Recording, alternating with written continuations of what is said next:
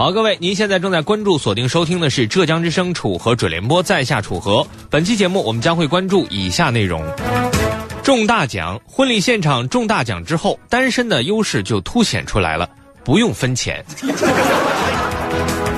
大月亮，昨晚的大月亮您看到了吗？杭州市民写观后感，应该不下雨就好了。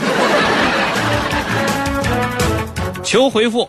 参加婚礼，您曾经中过的最大的奖是什么？有什么收获吗？把您的语音回复发送到浙江之声的微信公众平台，每天发一次，精神一晚上。下面请听这次节目的详细内容。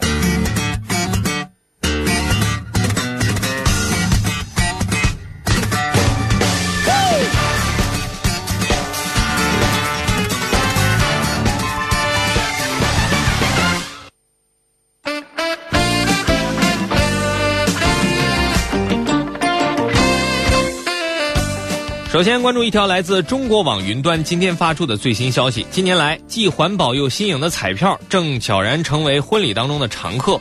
新人们对宾客们回礼，正从过去常送的喜烟、喜酒、喜糖、小礼品，逐渐演变为彩票。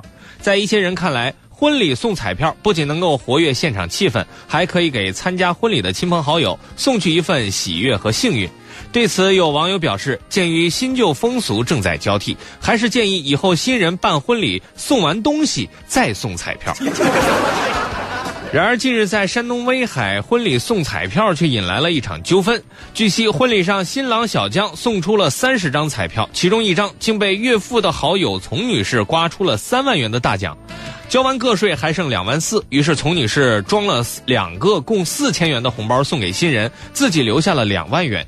纠纷自此而起。新娘一家人认为，彩票虽然是丛女士收到的，但却是新郎买的，独自一人拿走奖金不合适。网友认为，新娘一家的想法是正确的，岳父也应该跟新郎讲清楚。虽然新娘子是嫁给他了，但是新娘子是他们生的，所以他一个人领走也挺不合适。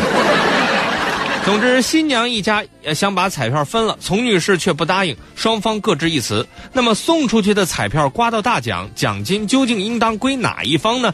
律师分析认为，丛女士作为新娘请来的朋友，她已经接受了男方给予她彩票的行为，这种行为应当定义为赠与行为，该行为合法而且有效。对此，有网友表示：“我们根本就不用律师分析，就能够明白，谁敢动我的钱试试？”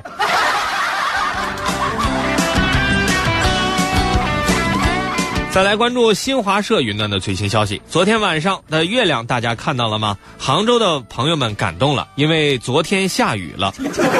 传说昨晚九点五十二分的月亮是二十一世纪至今最接近地球的满月，比最小的满月大百分之十四，亮百分之三十，也是六十八年来最大最圆的月亮。理论上，再要观赏这么大的超级月亮，得等到二零三四年十一月。于是，网上的朋友们都沸腾了。为了显示自己所在的位置看到的月亮最大，他们动用了各种道具，包括大饼、脸盆 以及美图软件。除了昨天的月亮之外，他们什么都用了，以至于网络当中瞬间充斥着各种关于月亮的图片，一度让人觉得昨天是八月十五。事后还是专家善意的说，除非使用专门的仪器，否则用肉眼观测到的超级月亮，在大小和亮度上和平时没有什么区别。